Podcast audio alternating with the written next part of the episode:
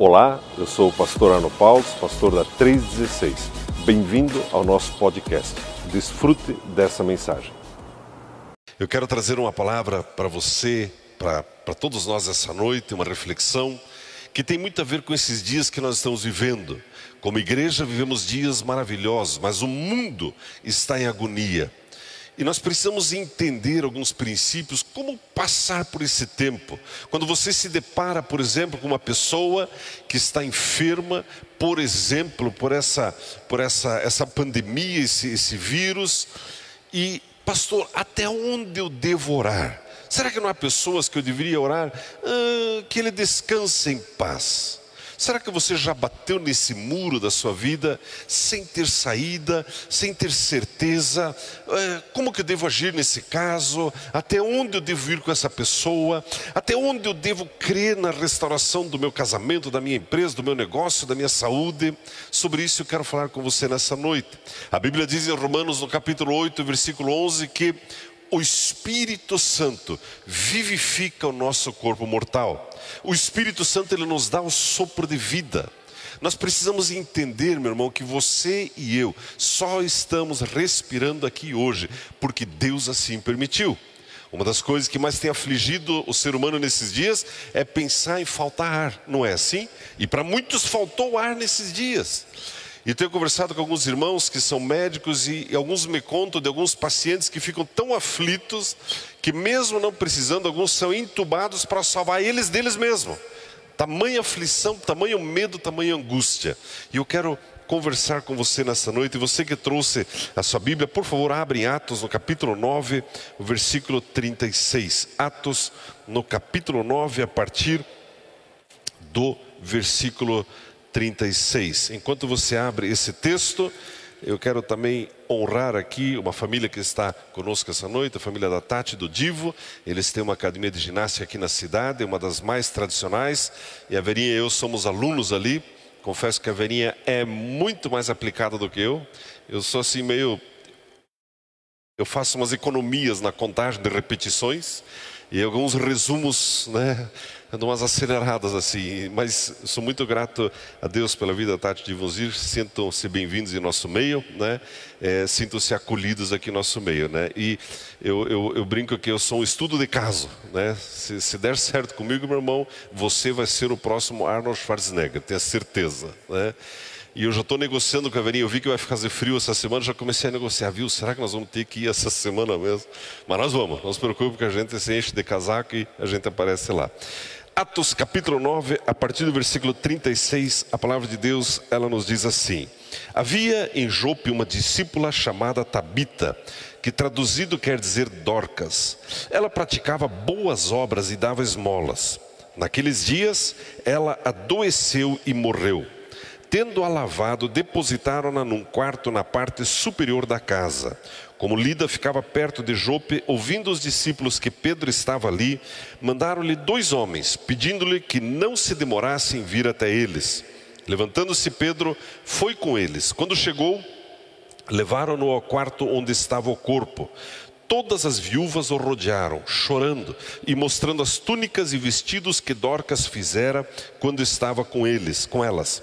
Pedro mandou que todas saíssem do quarto. Então ajoelhou-se e orou, e voltando-se para o corpo disse: Tabita, levanta-te. Ela abriu os olhos e vendo Pedro, assentou-se. Dando-lhe a mão, Pedro a levantou e chamando os santos e as viúvas, apresentou-a viva. Foi isso conhecido por toda Jope e muitos creram no Senhor. Até aqui a nossa leitura. O livro de Atos, ele conta o início da história da igreja e as primeiras experiências que esses homens, essas mulheres estavam tendo com o Espírito Santo, com o Senhor Jesus. E é uma história como essa, ela está aqui para nos inspirar, meu irmão. E eu vejo que aqui nós temos muitos ingredientes para aprendermos vários princípios importantes para esses dias que nós vivemos. Amados, em primeiro lugar, uma, uma coisa que me chama muito a atenção, o texto menciona essa jovenzinha, essa adolescente chamada Tabita, traduzido quer dizer Dorcas e significa bênção. E a primeira coisa que me chama a atenção, a Bíblia dá o nome dela, a Bíblia fala das obras dela, e a Bíblia fala que ela era uma discípula. Ou seja, um dia ela ouviu falar de Jesus, ela decidiu seguir Jesus, ela entregou a sua vida para Jesus. A Bíblia também diz que ela fazia obras, ela fazia seus tecidos, ou seja, ela entendeu que a vida dela tinha um propósito e era abençoar outras pessoas. As viúvas a conheciam, as pessoas choraram por ela, era uma pessoa que aprendeu a viver uma vida que os outros sentissem falta. Era uma discípula de Jesus. Mas ainda assim, ela enfermou, ela adoeceu e ela morreu. E aqui cabe uma primeira reflexão dessa da nossa noite, meu irmão. O diabo, ele nos odeia mortalmente. A Bíblia não diz por que ela adoeceu. A Bíblia diz que ela adoeceu, mas seguramente por ser uma discípula, ela não tinha um estilo de vida desregrado que pudesse levá-la a uma enfermidade. Isso me mostra que você e eu, na nossa caminhada cristã, andando com Jesus, ainda assim, você e eu podemos sofrer algumas tentativas do diabo e seus demônios de nos calar, de nos fazer prostrar, de trazer destruição, seja na saúde, seja nas finanças, seja no casamento. E com certeza você já experimentou isso. E você já se perguntou algumas vezes: Deus, por que eu estou passando por isso? Por que a minha família passa por isso? Por que isso está acontecendo? Mais do que perguntar o porquê, eu quero dar uma boa notícia para você hoje: Jesus já pagou o preço e você e eu não precisamos estar debaixo dessa opressão. O que acontece é que, por não entendermos alguns princípios bíblicos, quando vem a opressão, muitos de nós nos deixamos influenciar por aquela situação e ficamos debaixo daquela opressão. Mas Jesus já pagou o preço. É muito interessante, voltando a esse primeiro ponto, que nós estamos em constante luta espiritual. Você já percebeu isso? Já percebeu que não tem trégua, que não tem Disneylandia espiritual? Ah, essa semana eu vou, vou dar um tempo do diabo. É, e ele também vai dar um tempo de mim. Não existe isso. Você é a menina dos olhos de Deus. Ele te odeia. E ele maquina, ele planeja. A grande questão é que você não está sozinho, meu irmão. A grande questão é que Jesus já pagou o preço. Muitos cristãos estão se rendendo ao medo e se, se, se equiparando a ímpios que não conhecem Jesus e diante das, dos menores embates saem se arrastando e, e, e, se colocando numa posição de vítima, ó oh, céus, por, por que isso comigo? Eu sabia que isso ia acontecer, de alguma coisa eu tinha que morrer mesmo, eu sabia que o dinheiro ia acabar, eu sabia que a patroa ia embora. Não, meu irmão. As assolações vêm, mas nós temos a saída. Amém? E é interessante que o texto, ele por outro lado é extremamente honesto, ele mostra que essas lutas vêm. Mas é muito interessante, amados, nós entendermos. A Bíblia diz no versículo 37 que ela enfermou e morreu. Quando você vai a Deus em oração, a Bíblia diz em Romanos no capítulo 15, versículo 30, Paulo, ele pede para os discípulos, diz, orem comigo, combatam junto a Deus comigo em oração. A Bíblia me ensina a orar, mas eu preciso saber como orar, eu preciso entender isso.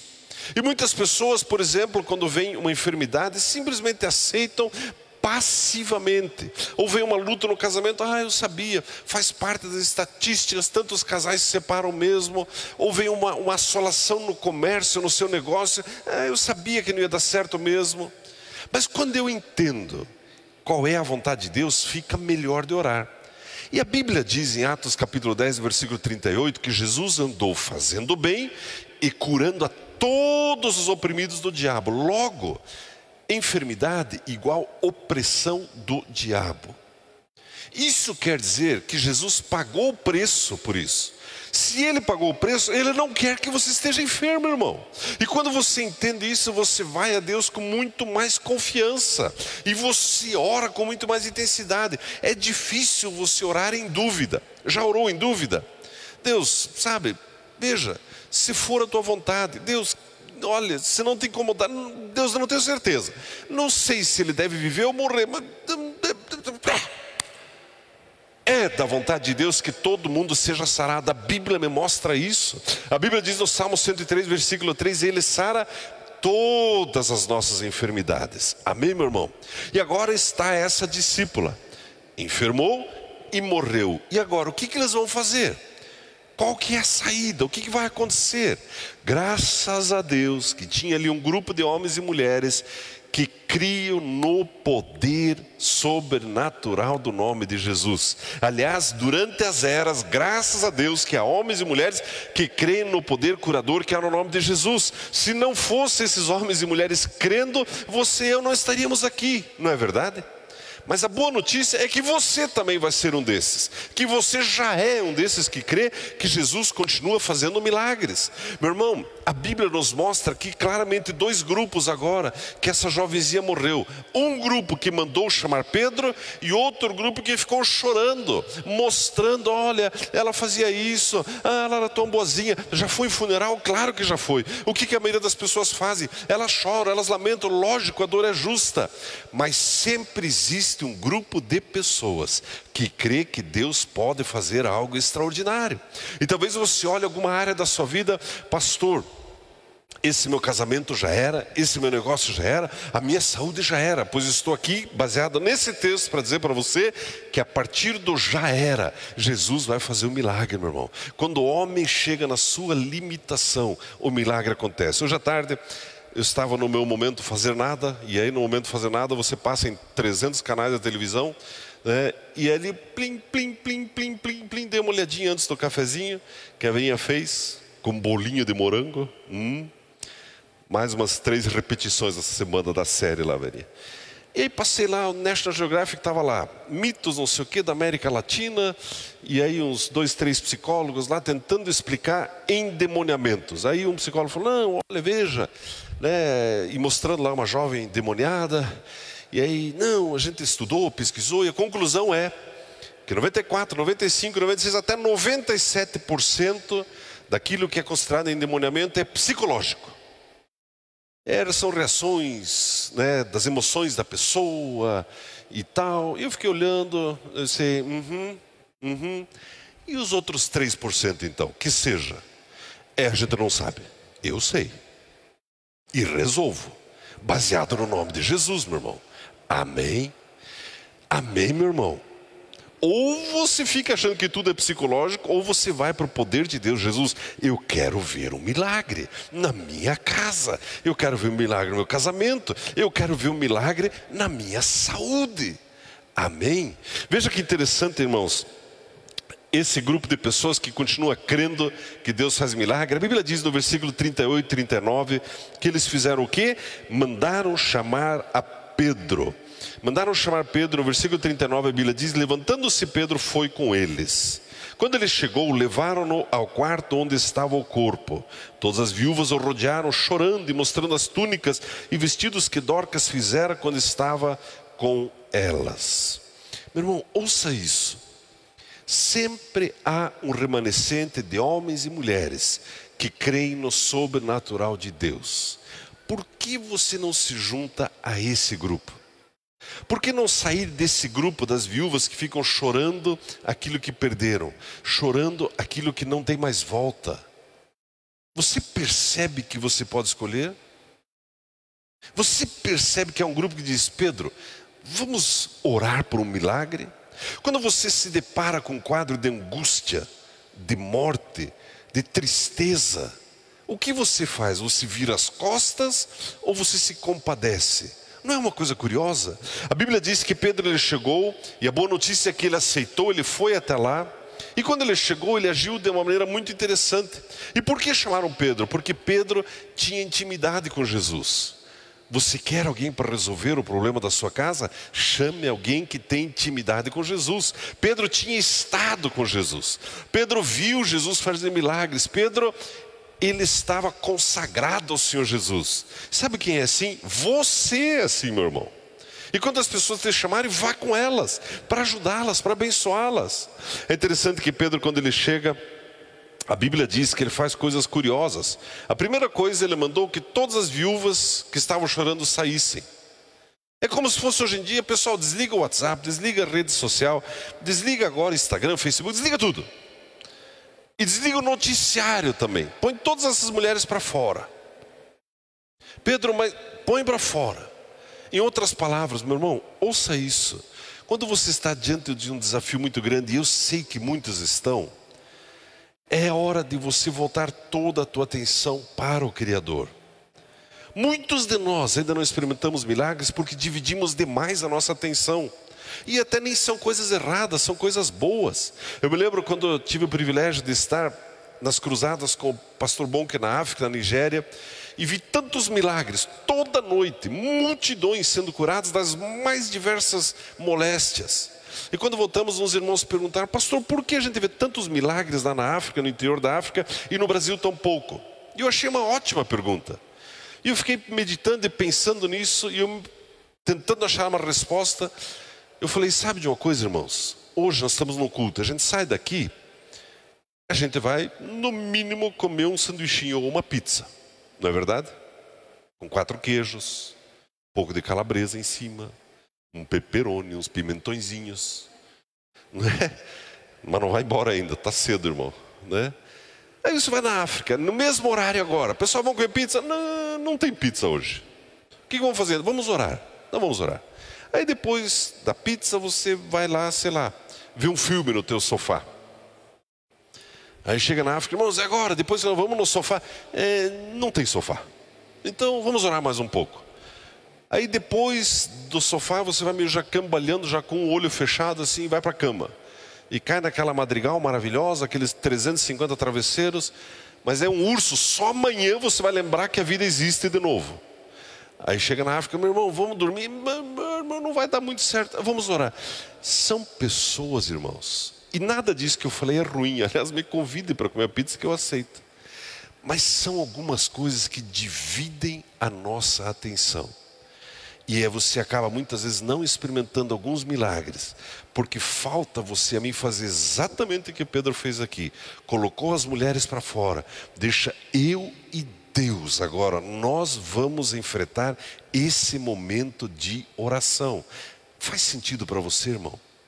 Nós precisamos entender isso. Numa dessas vezes que estive lá, eu tive o privilégio de conhecer um homem que tinha morrido e ressuscitado, documentado com atestado de óbito, três dias morto. Um senhor que sofreu um acidente.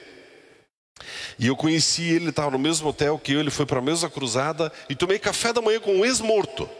E ficava olhando para ele assim, com vontade de dar uns apertão assim para ver se atravessava assim, se era um vento que eu estava falando, mas daí nós estávamos comendo uns sucrilhos, a hora que ele comeu, eu vi que os sucrilhos ele não caiu na mesa, né? Ele desceu, era um ser vivo mesmo.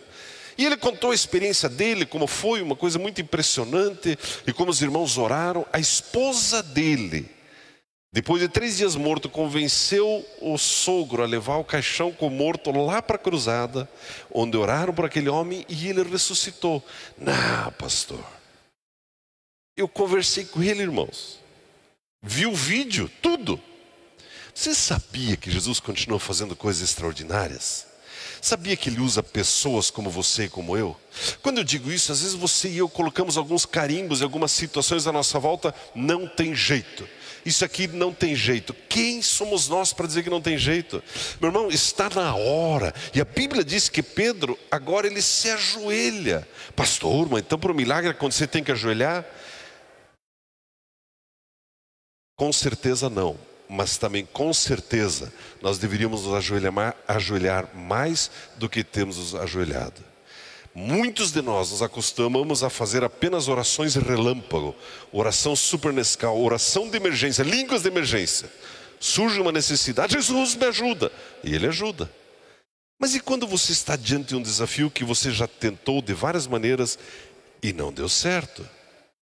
Será que não está na hora de pôr as viúvas para fora, pôr o que te distrai para fora e ir a Deus em oração de todo o seu coração?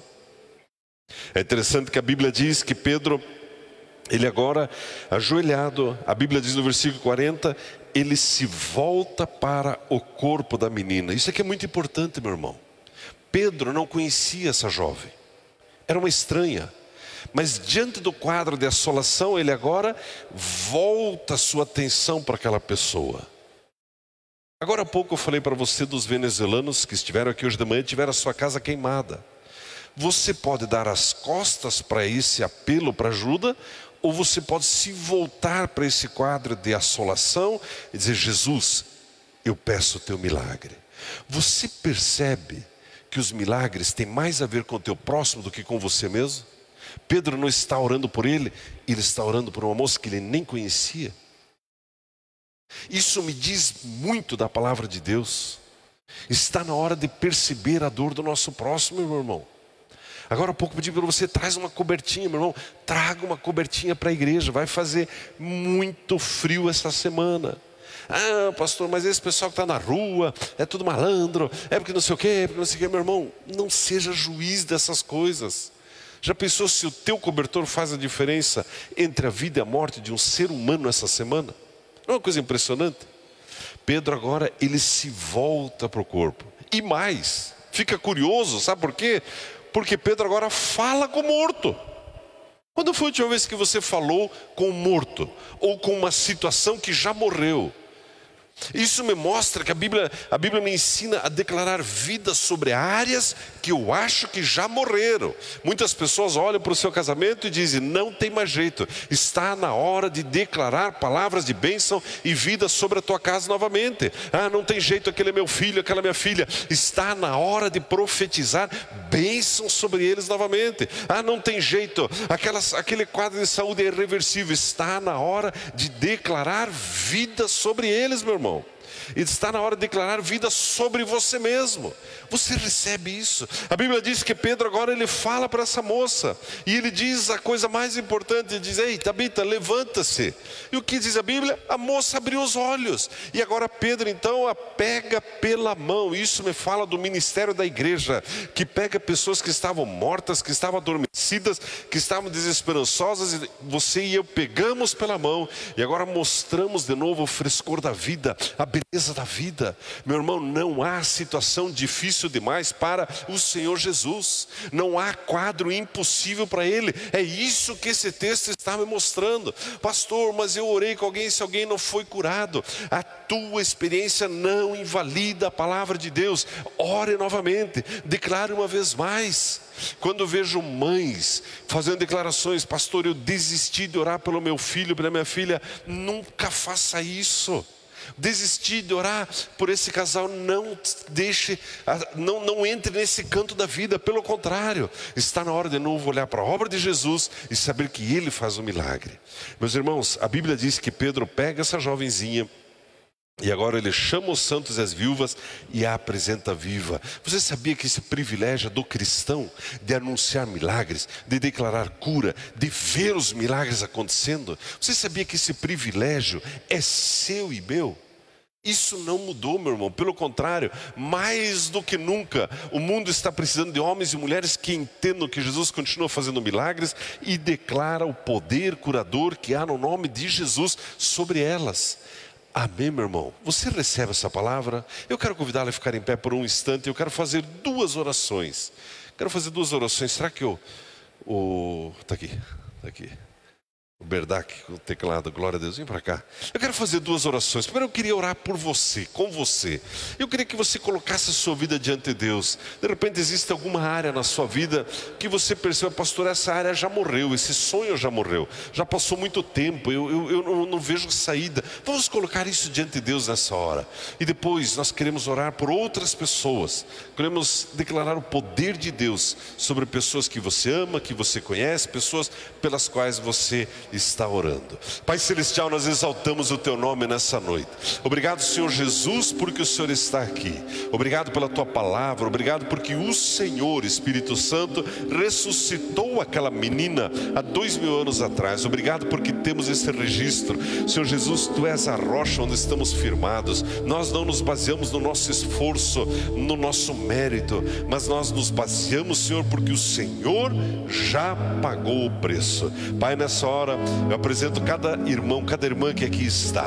Apresento cada um que está passando por lutas, por angústias, cada um que nos acompanha online, aquele que está enfermo. Eu declaro sobre a tua vida, Jesus Cristo te dá saúde. Pai, nós oramos pelo João que está lá no hospital, oramos pelo Davi que está lá na Bolívia no hospital. Sobre cada um declaramos saúde, declaramos vida, declaramos o milagre, o poder que há no nome de Jesus, Pai, e sobre cada um que aqui está, aquele que está com com caroço, aquele que está com peso sobre a sua vida, com uma enfermidade, eu declaro agora a cura que há no nome de Jesus. Toda opressão, toda opressão de espíritos de enfermidade, eu desfaço isso nessa hora em nome do Senhor Jesus. Toda palavra de mentira, de derrota, de fracasso que veio contra a sua vida, eu desfaço nessa hora em nome do Senhor Jesus. Espírito Santo, eu peço que venha o teu bálsamo fluindo sobre cada pessoa que aqui está, sendo derramado do alto da cabeça à planta dos seus pés. Pai, aquele que se senta num lugar como se estivesse cheio de espinhos, como se estivesse cheio de de agulhas, que está encurralado. Declaro para você: Jesus já pagou o preço pela tua vida. Esse é um tempo de salvação, é a noite de cura, é a noite de novidade. Você que tem sofrido com dor de cabeça, você que tem sofrido com problema na sua coluna, em nome do Senhor Jesus, receba a cura agora, receba o perdão dos seus pecados, receba o alívio agora. Eu digo a você, espírito de morte, você que tem assolado essa pessoa nos seus pensamentos, você você que tem levado essa pessoa a cogitar o suicídio, eu mando você embora agora, em nome do Senhor Jesus. Em nome do Senhor Jesus. Todo demônio que tem causado enfermidades inexplicáveis, em nome de Jesus, eu ordeno, solte agora essa vida. Vá embora e leve o que você trouxe sobre essa pessoa. Pai, toda maldição que tem pesado sobre esse homem, sobre essa mulher, eu quebro agora, em nome do Senhor Jesus. Eu confronto confronto você, espírito mal, você que tem oprimido esse homem, essa mulher, eu te ordeno, solte agora, solte agora, em nome do Senhor Jesus. Pai, nessa hora nós oramos também pelas pessoas que nós conhecemos, irmãos, familiares, amigos. Pai, sobre cada um declaramos a palavra de vitória, a palavra de restauração, a palavra de milagre. Toda tristeza ordeno que vá embora. Pai, eu declaro que começa um novo dia para cada um que aqui está e cada um que está sendo apresentado em oração. O dia de conhecer a Jesus, o dia de conhecer o poder de Deus, o dia de experimentar o milagre que há no nome de Jesus, o dia de se apaixonar pela tua palavra novamente. Em nome do Senhor Jesus. Em nome do Senhor Jesus. Se for possível, se você está com alguma dor, alguma enfermidade, se for possível colocar a sua mão sobre o local, se é nas costas, nas costas, se não coloque a sua mão sobre o seu coração. Eu quero orar uma vez mais por você. Pai Celestial, cada um que nessa hora colocou a sua mão sobre o seu coração, sobre esse local de enfermidade, com isso está dizendo: Jesus, eu creio que o Senhor está aqui creio que o Senhor pagou o preço, eu creio que o Senhor tem cura para a minha vida, e nessa hora eu declaro essa cura sobre cada um, eu declaro sobre a tua vida o alívio de toda dor, eu declaro o desaparecimento desse caroço, eu declaro a cura desse sangue, eu declaro a cura desses ossos, desses músculos, em nome do Senhor Jesus receba na tua vida a cura, o alívio, a restauração, a alegria do Senhor uma vez mais. Em nome do